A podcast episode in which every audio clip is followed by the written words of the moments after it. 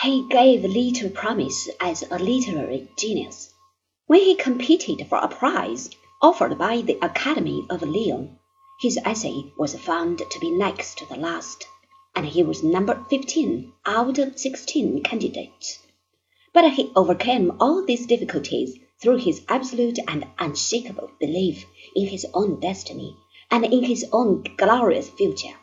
Ambition was the mainspring of his life.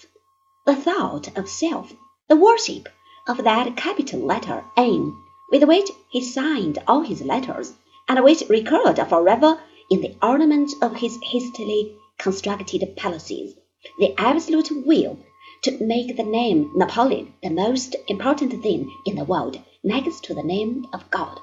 These desires carried Napoleon to a pinnacle of fame which no other man has ever reached.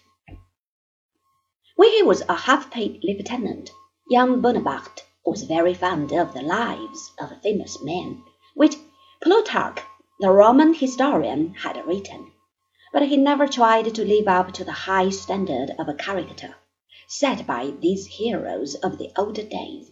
Napoleon seems to have been devoid of all those considerate and thoughtful sentiments which make men different from the animals. It will be very difficult to decide with any degree of accuracy whether he ever loved anyone besides himself.